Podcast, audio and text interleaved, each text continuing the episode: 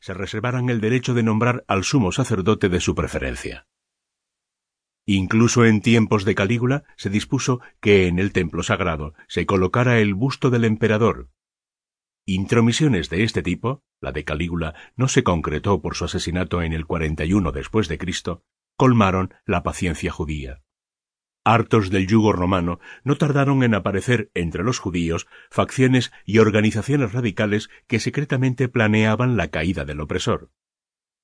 La muerte de uno de los últimos grandes reyes, Herodes el Grande, marcó el inicio de las acciones de los celotes, un movimiento político nacionalista fundado por Judas el Galileo, poco después de nacer Jesús, y que propugnaba, por un lado, la libertad del pueblo judío, y el respeto hacia las viejas tradiciones, manifestándose mediante la violencia y otros métodos extremos.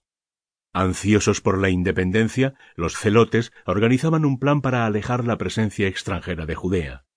La rebelión, sin embargo, se iniciaría de otra manera, quizás inesperada hasta para los mismos judíos.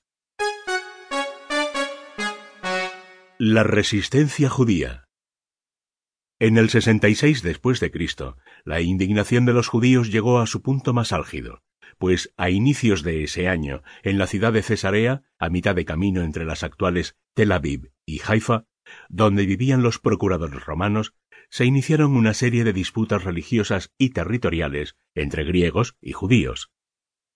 Impedidos de alcanzar justicia, muy pronto supieron los segundos que los únicos beneficiados serían sus vecinos occidentales debido al acercamiento cultural que tenían con Roma. Las discusiones pronto se tiñeron de sangre y los griegos iniciaron una auténtica matanza en el barrio judío sin que las legiones romanas intervinieran, de modo que la desconfianza de los procuradores y de los helenos se apoderó de la ciudad.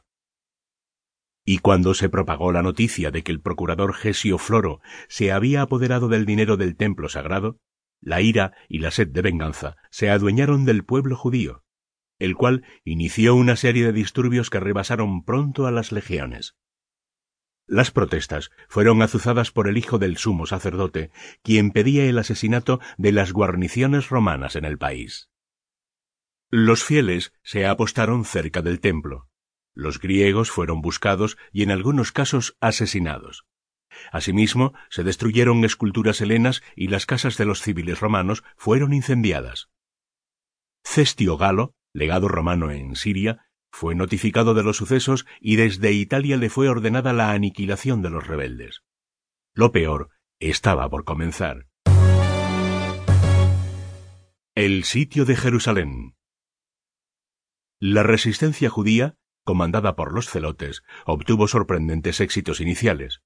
No sólo expulsaron a los soldados romanos de Jerusalén, sino que también rechazaron los contingentes enemigos enviados para socorrer a la zona. La ciudad, que ya estaba al corriente de la huida del tetrarca de Galilea y gobernador de Judea, Herodes Agripa II, y su hermana Berenice, se preparó para resistir tras las altas y casi inexpugnables murallas de la ciudad la conquista de Judea y la toma de Jerusalén se volvieron una meta primordial para el imperio. Como se ha dicho, Cestio Galo fue el primero en ser enviado para aplacar la rebelión, dirigiéndose hacia la ciudad de Acre, donde recibió importantes refuerzos junto con los cuales marchó hacia Jerusalén. Sin embargo, éste tampoco pudo frenar el ímpetu de los judíos y debió retirarse luego de haber perdido unos seis mil legionarios. El mismo año 66, el emperador Nerón envió cuatro legiones a la región, las que sumaban alrededor de sesenta mil hombres, al mando de los cuales iba Tito Flavio Vespasiano, futuro emperador. Tres legiones rodearon la ciudad desde el oeste y una lo hizo desde el este, en concreto desde el Monte de los Olivos. Vespasiano fue más astuto que sus antecesores, y a sabiendas de que los muros de Jerusalén eran poderosos, decidió aislar la ciudad de todo contacto con el exterior, permitiendo inclusive la entrada por Pascua a algunos peregrinos, a los cuales luego dejaba atrapados. Semanas y meses transcurrieron y el sitio continuaba. Los romanos enviaron algunos embajadores pero fueron rechazados por los judíos.